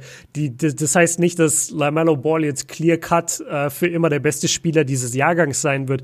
Aber aktuell ist der Unterschied halt meilengroß, meiner Meinung nach. Und gut, dass du seine Rebounds noch angesprochen hast, äh, einfach nur noch im Nebensatz. Er ist so ein unterschätzt guter Rebounder. Und ich glaube, das hat auch niemand erwartet. Also wie oft der sich Rebounds pflückt und dann eben sofort den Break einleitet. Und das kann er halt mit seiner Größe von 1,98.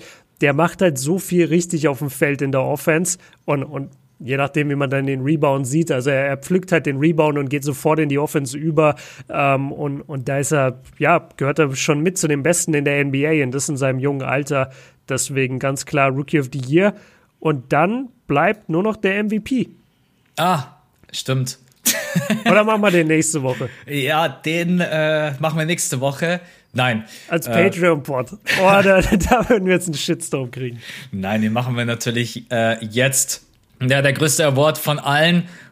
Ich weiß gar nicht, ob es schon mal so ein MVP-Rennen gab. Für mich ist das Rennen gerade eben ein bisschen entschlackt, weil einige für mich raus sind. Ich habe es ganz am Anfang vom Pod gesagt.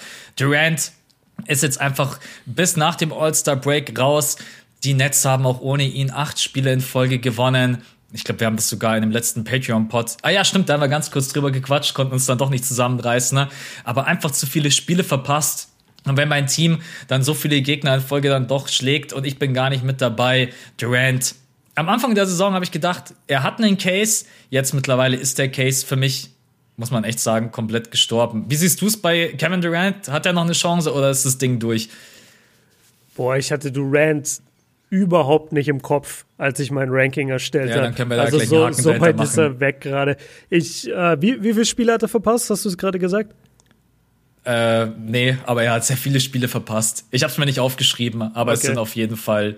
Ja, es wäre halt interessant zu wissen, ob er überhaupt noch eine Chance hat. Oder Warte, ich schaue gerade eben äh, 19, 19 Spiele hat er gemacht. 19 also Spiele hat, hat er, gemacht. sowas so 14 verpasst? Ja, Je nachdem, wie viel die Netz gespielt haben. 36 Spiele haben sie jetzt gerade eben gemacht. Ja. Okay, dann also hat er schon 17 verpasst. Nee, das geht ja. dann nicht mehr. Okay, dann ist Das geht dann nicht mehr. Also jetzt, äh das erlaube ich nicht. Ich bin jetzt NBA-Commissioner. Ja, dann ist Durant raus. Äh, wen hast du noch? Wie stehst du zu Jokic und Curry? Da, da habe ich bei beiden mir aufgeschrieben, Stats passen. Immer noch das Problem, dass die an der 7 und an der 8 festhängen in der Western Conference. Ja, wie stehe ich zu denen? Ähm, Richtig geile Frage.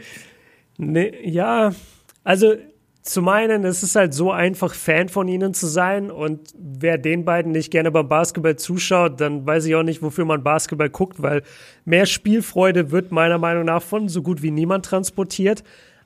Aber, und da mache ich es mir jetzt leicht und mache mich dann vielleicht wieder unbeliebt bei den vielen jungen Fans, die so krass die hard für Jokic und Curry unterwegs sind. Ey, Alter, wenn du die Siege nicht hast, dann bist du für mich gar nicht im MVP-Rennen. Also ich habe jetzt Jokic zwar auch aufgeschrieben, habe aber auch sofort dahinter geschrieben, viel zu wenig Siege. Der Typ ist gerade an der, an der 7 oder an der 8 äh, mit, mit seinen ja. Nuggets. Das ist kein MVP-Case, das ist einfach nur eine geile Season. Und ich finde es ziemlich anstrengend, dass in dieser Saison jetzt jeder diesen, diesen Case aufmachen will, so, oh, wir müssen das MVP-Voting äh, ändern, weil das kann ja nicht sein. Das sagt ihr nur, weil Jokic und Curry mega beliebt sind. Das mhm. hat noch nie einer, wenn, sagen wir, äh, sagen wir, es wäre Kawhi Leonard, der jetzt bei irgendeiner Mannschaft richtig geile Zahlen abliefert, aber der, aber sie sind siebter, achter Platz. Kein Mensch würde diesen Case aufmachen und sagen, ach, Kawhi hat es eigentlich richtig verdient, pack ihn mal ins Rennen. Ja. Jeder würde sagen, ey, gutes Season, aber schlechtes Team und deswegen nicht MVP. Und ähm, es gibt einen Grund, warum, die, warum der Team Racket da so krass mit reinzählt. Und ich bleib da auch äh, mit dabei. Also von mir aus kann man manchmal ein Auge zudrücken, aber ich werde jetzt keinen Typen, der am achten Platz ist, werde ich jetzt für die Halbzeit Awards, Leute, wir machen hier die Halbzeit Awards, nicht was wir denken, wer am Ende gewinnt, sondern die Halbzeit Awards, da hat Jokic und auch Curry haben da leider keinen Case für mich. Ein absoluter Traum. Haken dahinter. So, jetzt habe ich die Kandidaten abgefrühstückt, wo ich äh, dachte, die, die sind keine Kandidaten. Jetzt kommen wir zu meinen drei Top-Favoriten. Du kannst mal sagen, ob sich das mit dir gleicht. Joel Embiid, LeBron James, Giannis Antetokounmpo. Das sind meine drei, die ich gerade eben. Janis muss ich sagen, frisch mit reingerutscht. Also so, kennst du dann immer diese Rankings, wo an der Seite ein grüner Pfeil nach oben zeigt? Ja, ja. Wenn du da, genau, das wäre gerade bei Janis der Fall.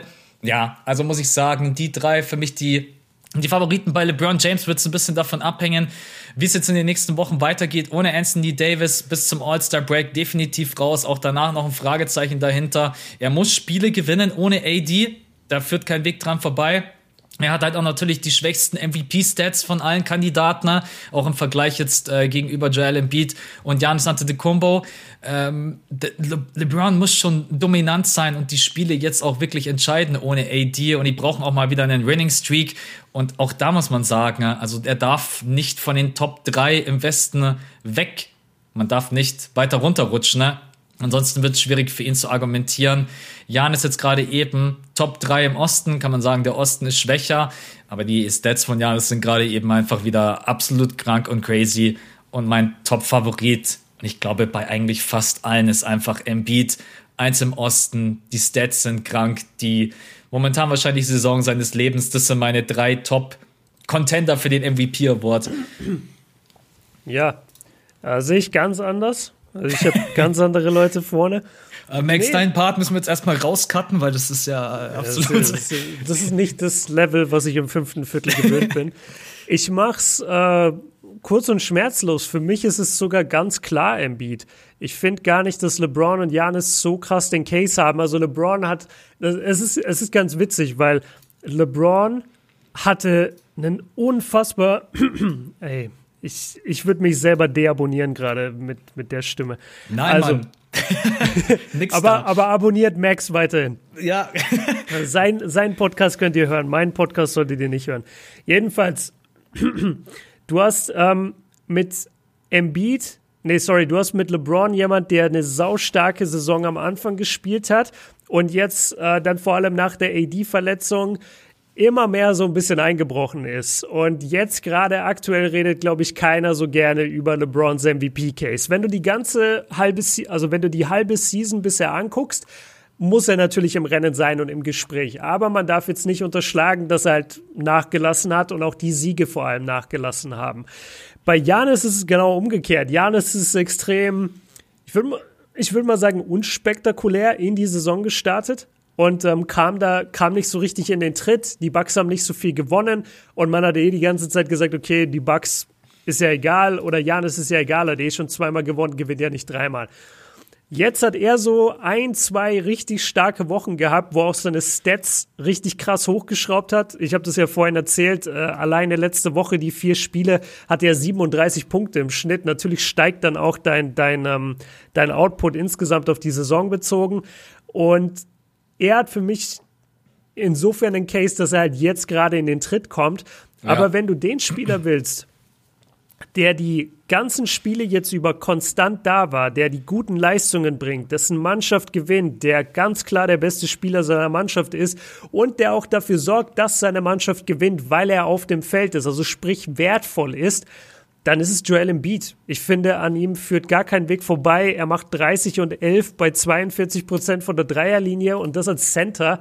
Ähm, ja, gibt und als Two-Way-Player, also spielt genauso gut Defense, wie er Offense spielt. Das finde ich schon. Für mich ist das der einfachste Case für den MVP, den ich lange hatte, weil alle irgendwie gerade nicht auf dem Level sind von Embiid. Bei Embiid passt einfach alles. Und, und wenn er das hält über die nächste Saisonhälfte, dann wird er auch verdient, meiner Meinung nach MVP. Würde ich ihm auch mega gönnen. Äh, Wäre dann, glaube ich, auch der erste MVP. Nee, nee, Quatsch, Hakim Olajuwon, äh, ja, ist egal. Ich wollte, ja, egal. Ähm, aber Joel Embiid wäre dann zumindest der erste MVP aus Kamerun. Das kann man sagen.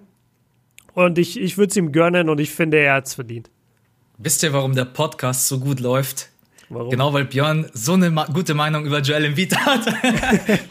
ja, das, das lief auch schon mal anders, ne? Wir, ja, haben, uns, wir auch. haben auch schon mal ganz anders über Embiid hier geredet. Stimmt. Ich bin auch echt äh, froh, dass du jetzt da diese große Ansprache über ihn gehalten hast, weil bei mir heißt es gleich wieder, ah ja, der Max Embiid Fanboy und so weiter. Nee, ich kann eigentlich bloß alles unterstreichen. Vor allem, ich glaube jetzt auch so langsam, äh, am Anfang der Saison wurde immer noch gesagt, ja, er verpasst zu viele Spiele, weil er dann doch, doch das ein oder andere Back-to-Back -Back ausgesetzt hat. Jetzt mittlerweile sind es sechs Spiele, die er verpasst hat bei ja, 35 Games. Ja. Also vollkommen in Ordnung.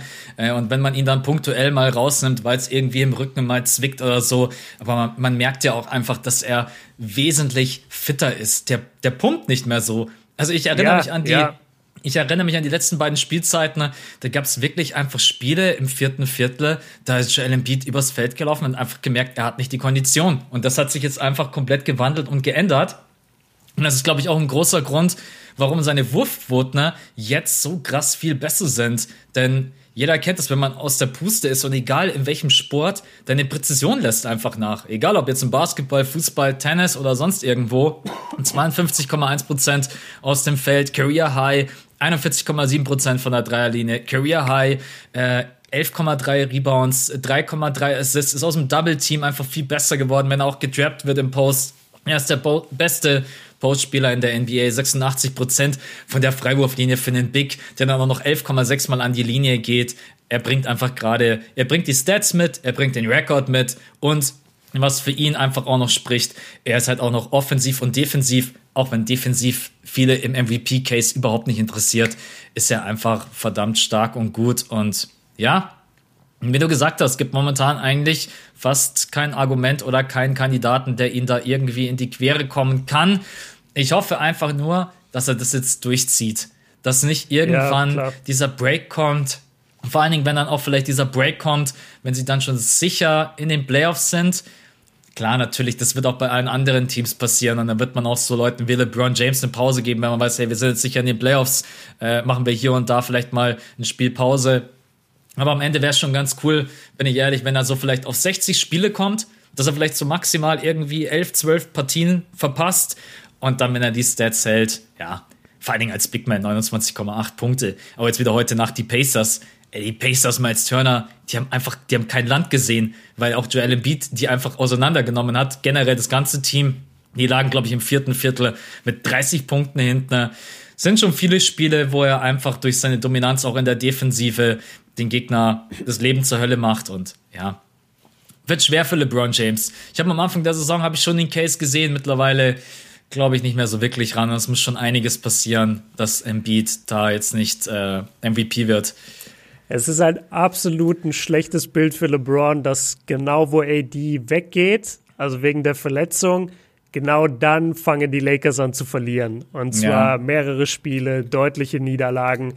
Du hast es auch vorhin schon gesagt, ähm, die Körpersprache ist ähm, beim King auch immer sofort sehr abgefuckt und man wünscht sich also fast schon so ein bisschen zu sehr, also fast schon so immer so ein bisschen wie so ein trotziges Kind, sieht er dann aus auf dem Feld. Und das macht mir, also der, der Eye-Test gehört ja auch irgendwie dazu, so einfach, wie wirkt der Spieler auf dem Feld. Und wenn ich dann solche Spiele sehe, wo, wo es halt knapp wird und dann ist die Crunch-Time und dann geht mal von einem Teammate der Wurf daneben und dann hast du so einen LeBron, der so völlig genervt irgendwie auf die andere Seite des Feldes wieder läuft, dann speichert sich das bei mir auch so ab, so das ist nicht der MVP. Also ich sage ja nicht, dass er da hingehen soll und den jetzt dreimal umarmen soll, weil er einen Turnover gemacht hat oder weil er einen Wurf verworfen hat. Aber du, du kannst anders dich auf dem Feld verhalten, meiner Meinung nach, bei, bei solchen ähm, Niederlagen. Und da ist er im Eye-Test für mich ganz schlimm. Ähm, will jetzt aber nicht sagen, dass, dass Embiid irgendwie das Vorzeigebeispiel jedes Mal ist, wenn, wenn seine Mannschaft verliert. Das ist gar nicht so der Punkt. Ich will eigentlich nur noch mal unterstreichen, nachdem du gerade den Case für Embiid gemacht hast, das macht halt auch wirklich den Case für Coach of the Year am besten auch für Doc mhm. Rivers. Weil alles, was du beschrieben hast, so diese Jahre, wir haben uns immer gewünscht, so, ey, Joel Embiid, hab doch einfach die Fitness, sei doch mal locked in, spiel doch mal deine Spiele durch. Ähm, und, und keine Ahnung, zeig doch mal, dass du engaged bist, dass du fokussiert bist, dass du Bock hast. Das hat immer so gewirkt, als, als würde er einfach so mitlaufen, so, ja, okay, ich bin halt 2,16 Meter groß, natürlich spiele ich Basketball. Aber das, das hat nie so gewirkt, ich will der Beste sein. Und das hat Doc Rivers, finde ich, total aus ihm rausgekitzelt in dieser Season und deswegen ist ist auch Rivers für mich wirklich ein ganz starker Kandidat für den Coach of the Year. Vor allem, weil sie halt auch den Rekord haben, äh, Nummer eins im Osten. Dann würde ich sagen, wir haben, oder? Alle das durch? Waren, das waren alle Awards. Ich habe noch äh, eine kurze Frage an dich. Auf einer Skala von 1 bis 10, wie geil wären Conference-Finale Bucks gegen Sixers? Ach, nee. Oh. Ich, ich sag, oh. Bucks gegen Sixers. Ich will, ich will Sixers gegen Nets haben. Ähm, ich will ähm, nicht Sixers gegen Nets haben, weil dann hast, du, dann hast du so einen Beat, der 40 macht unterm Korb und die Shooter drumherum, also die, die Nets machen ihre 40. Das, das taugt mir nicht so. Ich hätte gerne, ich hätte gerne einen Beat gegen den richtigen Big Man. Deswegen okay. hätte ich ihn gern gegen Janis. Dann würde ich sagen, also trotz allem, auch wenn ich Nets schon ganz gerne sehen würde, aber ich würde sagen, ja, hätte ich schon Bock drauf. Also vor allen Dingen auch mit dem Shooting und mit der Defense der Bucks so 8 von 10. 8 von 10, 8 von 10. Bock drauf. Okay. Hätte, hätte ich schon. Aber wirklich, wenn Sixers und Bucks komplett alle fit sind, dass auch wirklich keiner verletzt ist, äh, Joel Embiid fit, Ben Simmons fit, Drew Holiday fit, Janis fit, dann wird es, glaube ich, eine extrem geile Serie, die die Sixers natürlich klar gewinnen. Ja. Geil, noch so reingesneakt. Ähm, ja, also nicht falsch verstehen. Ich, ich, für mich ist die Serie eine 10 aus 10. Ich würde mhm. das voll gerne sehen. Zwei mehr oder weniger junge Big Men oder Big Men, die gerade in ihre Prime gehen und das in dem, äh, das in dem Ausmaß auf so einem Level hätte ich voll Bock, das zu sehen. Aber ich habe ja mein Finals-Team, ich glaube vor ein, zwei Podcasts habe ich, glaube ich, gesagt, ich glaube, die Nets könnten es echt machen. Und dabei bleibe ich auch. Also die Nets mit Durant, die sind halt wirklich so gut wie unaufhaltsam. Das müssen wir dann erstmal sehen, ob da die Bucks oder Sixers dagegenhalten können. Aber ich finde es vom Matchup irgendwie geiler, wenn Embiid gegen Janis spielen würde. Ja. Im Endeffekt, das ist mir. Es wären beide extrem geil. Aber man muss schon sagen, dass die dass die Sixers schon gute Mittel hätten, um den Bucks das Leben zur Hölle zu machen. Aber die Bucks natürlich auch, äh, wenn sie mal heiß laufen, ja, mal gucken. Aber wie du gesagt, die Nets. Aber jetzt mal gucken, wie es weitergeht mit Kevin Durant. Also sie brauchen ja. schon ihre drei Topstars. Dinwiddie soll jetzt getradet werden, steht auf dem Trade-Zettel. Ist auch so verrückt, man. Die traden jetzt alles weg und versuchen sich irgendwie aufzustocken. Ich weiß, ich bin mal gespannt, wie wir so in zwei Jahren über diesen James Harden-Trade denken. Das wird echt interessant sein zu sehen. Äh, wenn sie den Titel gewinnen, sagen wir alles richtig gemacht. Wenn die in zwei Jahren eventuell, keine Ahnung, überleg mal, die fliegen jetzt in den Conference Finals raus gegen die Sixers, nur mal als Beispiel, Leute, gegen mhm. die Bucks, dann sagt halt jeder nach dem ersten Jahr schon, ja, haben wir doch alle gewusst. Ja. Nur Offense. ja. Ja, also ich, bin, ich bin total gespannt, weil dies, die Nets sind so ein PlayStation-Team einfach. Das ist ja kein Basketball-Team, das du dir erträumst als GM. So, du denkst ja nicht, oh, wäre ja geil, wenn wir drei äh, MVP-Kandidaten hätten, die auf dem Wing spielen. Das mhm. ist ja mhm. keine Mannschaft eigentlich. Du, du baust ja. ja sowas auf, wie, keine Ahnung, die Lakers haben oder so, so wo die Positionen irgendwie fitten. Und die, die Nets sind einfach wirklich so ein Playstation-Team von so einem Zwölfjährigen. Aber es funktioniert halt. Es ist ja so. Also drei Punkte zählen einfach mehr als, äh, als zwei. Und ja. das, das zeigen halt die Nets. Und wenn die echt KD haben, du kannst halt keine drei Ballhändler, die ihren Wurf auf dem Level kreieren können, kannst du eigentlich nicht stoppen. Auf der anderen Seite, sie können halt auch niemand in der Zone stoppen und haben aktuell so gut wie gar keine Defense. Das ist ein ganz komisches Team. Und ja, wie du schon sagst, gucken wir mal in zwei, drei Jahren drauf zurück. Also es wird, es wird spannend sein. Ja, Okay. okay. Dann einmal die große MVP Halbzeit Award Show für euch. Ja, ich, ich, muss, ich muss sagen, dass es dieses Jahr relativ easy war, oder? So vom, es gibt jetzt kein Award, wo ich so wirklich eine halbe Stunde drüber nachgedacht habe, wem gebe ich jetzt den Award. Es gibt sicherlich so ein paar Grenzfälle wie Defensive Player of the Year, aber MVP waren wir relativ clear cut, Rookie of the Year clear cut, Six Man of the Year clear cut. Coach of the Year gibt es einfach ein paar Kandidaten, denen wir es gönnen. Ja, jetzt habe ich wieder irgendwas vergessen. Most Improved Player, da gibt es sicherlich auch einige, die für Jeremy Grant argumentieren. Mhm. Aber ansonsten, das ist, glaube ich, schon dieses Jahr relativ eindeutig. Und ich denke, ja. sorry, ich denke, der MVP hätte deutlich spannender sein können, wenn jetzt gerade nicht dieser Einbruch gekommen wäre von LeBron. Ja. Das kommt halt zur denkbar ungünstigen Zeit, wenn du jetzt gerade Halbzeit-Awards verteilst. Auf der anderen Seite, ihm ist das natürlich total egal und vielleicht zieht er jetzt nach dem All-Star-Game voll durch und wird noch MVP. Es kann ja alles passieren. Deswegen war es halt ein bisschen einseitig beim MVP, glaube ich. Ja, und die anderen Awards muss man schon sagen. Also es gibt halt immer einen Kandidaten, der deutlich stärker ist als alle anderen. Außer bei Coach of the Year, wo es echt auch immer irgendwo eine Philosophie und eine wen mag ich lieber Frage ist. Weil ja. du, es gibt halt viele gute Teams in der NBA. Ähm, ja, keine Ahnung, letztes Jahr gibst du es Budenholzer oder gibst du es äh, Nick Nurse? So, also ja. Beide haben es verdient. Ja. Aber du hast schon recht, wenn am Ende die Sixers den MVP stellen, dann bin ich mir relativ sicher, kriegt's Doc Rivers. Ja, und den First Seed. Ja. Also, also das ist schon, und das als, als Coach im ersten Jahr bei dem Team mit zwei Superstars oder zwei Stars, ja, das ist schon stark. Aber ich bin eigentlich, ich bin eigentlich, wenn ich ehrlich bin, ready für die Playoffs. Mir hat, reicht das eigentlich. Oder wir haben beide auch, wir haben letztens so ein bisschen gequatscht, haben gesagt, das ist jetzt gerade so richtig Mid-Season. Man hängt so durch. Jetzt kommt da noch ja. mal die Pause und dann gibt's so die, dann gibt's noch mal 10, 15 Spiele und dann sind wir Gott sei Dank schon so in dem Bereich 50 Games, wo wir wissen, es geht langsam Richtung Playoffs. Aber ja, es ist wirklich so richtig Mid-Season gerade vom Gefühl her. Ich hatte ja die Theorie, ich weiß nicht, ob ich die im Podcast erzählt habe, dass ich glaube, dass auch wir Fans mit dieser kurzen Offseason nicht ganz klar gekommen sind. Weil wenn du so an diesen NBA äh, alljährlichen Zirkus gewöhnt bist, jetzt nicht, wenn du ein, zwei Jahre dabei bist, sondern wenn du so wie wir fünf oder bei mir über 15 Jahre dabei bist, du bist einfach an die verschiedenen Etappen im Jahr gewöhnt. Und du hast so lange immer Offseason gehabt, dass du wirklich gelächzt hast nach, nach neuen NBA ja. und, und du wolltest einfach Spiele sehen und dann, das hat dich erstmal 30 Spiele getragen. Und jetzt gerade war es aber so, dass wir so eine kurze Offseason hatten und die Bubble war so spannend und es war auch alles erst im Oktober, dass, dass ich schon nach so zehn Spielen in der neuen Saison war ich so, ja, okay, ich weiß nicht, ob ich jetzt Bock habe, mir die nächsten 20 auch noch anzugucken und dann ist das All-Star-Break. Das mhm. war ein bisschen bei mir so der Fall. Ähm, ja, könnt ihr ja mal gerne Bezug nehmen, ob das bei euch ähm, ebenso ist oder nicht. So ein bisschen wie, als wenn man sich gerade eine 140-Spiele-Season reinzieht. Wenn man die Pause ja. einfach, die war so kurz, dann hatten wir die Corona-Saison mit der Bubble und jetzt geht's direkt weiter mit 72 Spielen, gefühlt so du hast recht, ey, nach drei Monaten Offseason, ey, jeder, ich glaube, wenn man einfach in der Woche ankommt, Season Opener, jeder stellt sich einen Wecker, jeder, wie als wenn es Geburtstag wäre oder sowas, mhm. guckt man echt drauf. Und es ist halt dieses Mal einfach so ein, ein bisschen anders. Ich bin auch gespannt, wie es jetzt noch weitergeht mit der zweiten Saisonhälfte immer noch äh, Spiele, die einfach ausfallen wegen Corona, wie das dann am Ende alles gehandhabt wird. Ich, mich würde es auch nicht wundern, wenn ehrlich gesagt die Playoffs bis in den August rein dauern.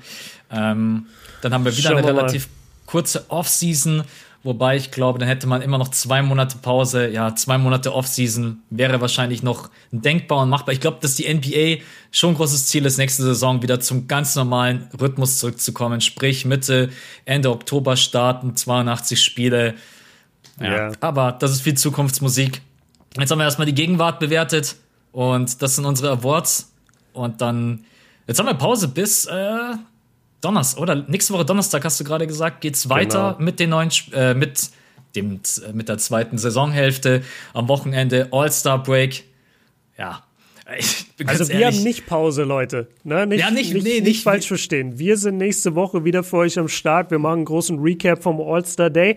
Also das wird es alles geben. Ähm, Max meint nur, es wird keine Saisonspiele geben von Freitag bis nächste Woche Donnerstag. Aber wir werden das All-Star Game komplett auseinandernehmen äh, nächste Woche Mittwoch. Deswegen schaltet auf jeden Fall ein. Genau. Dann sind wir für heute raus. Danke fürs Einschalten. Danke für den Support und wir hören uns nächste Woche Mittwoch. Viel Spaß beim All-Star Break, auch wenn es dieses Mal bloß ja, eine Nacht ist und ohne Fans oder beziehungsweise begrenzte Anzahl an Zuschauern, die zugelassen wird. Ähm, Meinst du, Courtside Karen wird reingelassen? die war doch aus Atlanta. ja, aber, aber wenn dann bloß in der zehnten Reihe irgendwo ganz weit weg vom Feld. Äh, ja, dann ist nee. sie nicht mehr Courtside Karen. Man muss auch nochmal sagen, mit an begrenzter Anzahl von Zuschauern meine ich, dass nicht wirklich Zuschauer rein dürfen, sondern irgendwie so Mitarbeiter und äh, ja, I don't know. Irgendwie sowas mhm. in, der, in der Richtung. Lassen wir uns überraschen. Ich habe relativ wenige Erwartungen, wenn ich ehrlich bin, aber man schaut sich's trotzdem an, weil mal gucken, was passiert. Okay, Leute, dann sind wir für heute raus und wir hören uns nächste Woche Mittwoch wieder. Bis dann, Leute. Ciao. Ciao.